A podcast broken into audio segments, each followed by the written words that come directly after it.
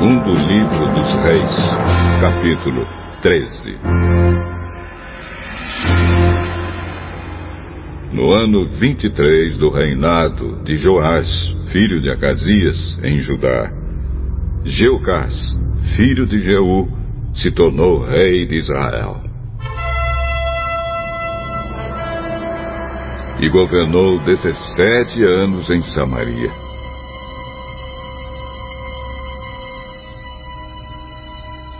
Jeocás fez coisas erradas que não agradam a Deus, o Senhor, e cometeu aqueles mesmos pecados que Jeroboão, filho de Nebate, havia feito o povo de Israel cometer no passado. Ele nunca se afastou dos seus maus caminhos. Por isso, o Senhor ficou irado com Israel e deixou que o rei Azael da Síria e o seu filho Ben-Hadad vencessem os israelitas muitas e muitas vezes. Então Jeocás orou a Deus, o Senhor, e ele respondeu à sua oração, pois viu como o rei da Síria fazia o povo de Israel sofrer.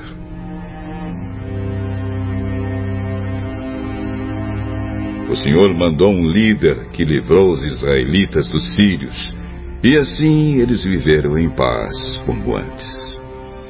Porém, não abandonaram aqueles pecados que Jeroboão havia feito o povo de Israel cometer no passado, mas continuaram cometendo-os.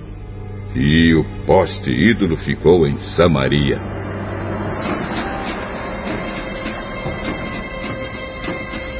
De todo o seu exército, Geocás ficou somente com 50 cavaleiros, 10 carros de guerra e 10 mil soldados de infantaria, porque o rei da Síria havia acabado com os outros, esmagando-os como pó. Todas as outras coisas que Jeocás fez, e também os seus atos de coragem, estão escritos na história dos reis de Israel. Ele morreu e foi sepultado em Samaria e o seu filho Jeoás ficou no lugar dele como rei. No ano 37 do reinado de Jeoás de Judá, Jeoás, filho de Jeocás, se tornou rei de Israel. E governou 16 anos em Samaria.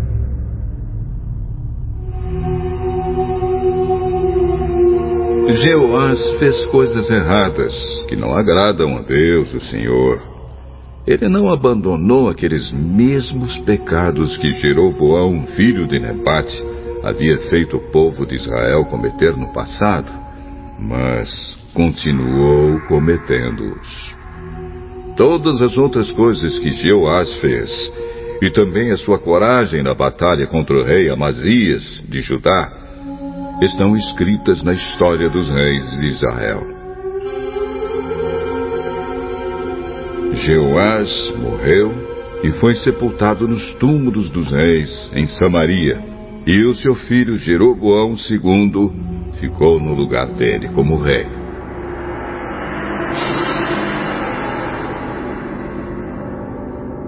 O profeta Eliseu foi atacado por uma doença sem cura. Quando ele estava para morrer, o rei Jeoás foi visitá-lo. Então o abraçou e chorou, dizendo: Meu pai, meu pai, o Senhor foi como um exército para defender Israel. Então Eliseu disse: é, Pegue um arco e algumas flechas. Jeoás pegou o arco e as flechas. E Eliseu lhe disse que se preparasse para atirar.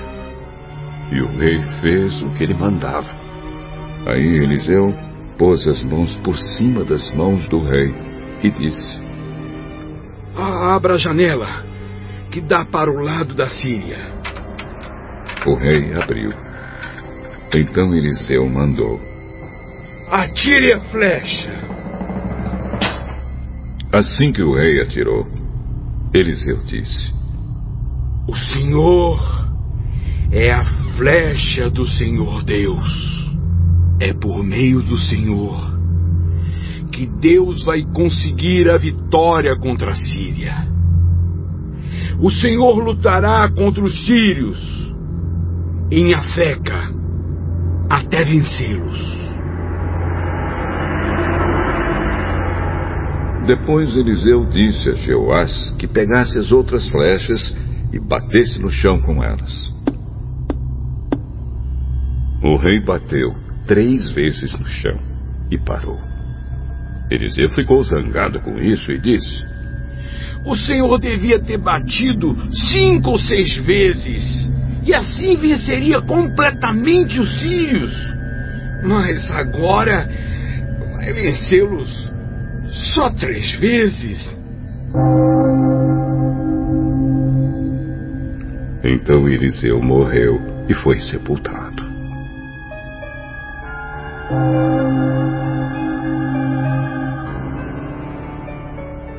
Todos os anos, bandos de moabitas costumavam invadir a terra de Israel. Certa vez, alguns israelitas que estavam fazendo o enterro viram um desses bandos. Então os israelitas jogaram o defunto na sepultura de Eliseu e fugiram. Assim que o corpo tocou nos ossos de Eliseu, o homem ficou vivo de novo e se levantou. O rei Azael da Síria dominou o povo de Israel durante todo o tempo em que Jeocás foi rei. Mas o Senhor Deus foi bondoso com os israelitas.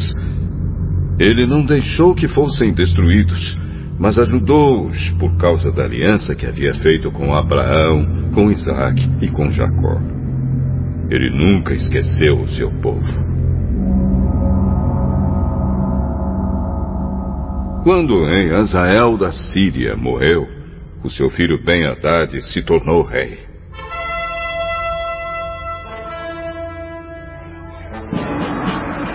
O rei Jeoás de Israel derrotou Ben-Hadad três vezes e reconquistou as cidades que haviam sido tomadas por Ben-Hadad durante o reinado de Jeocás, o pai de Jeoás.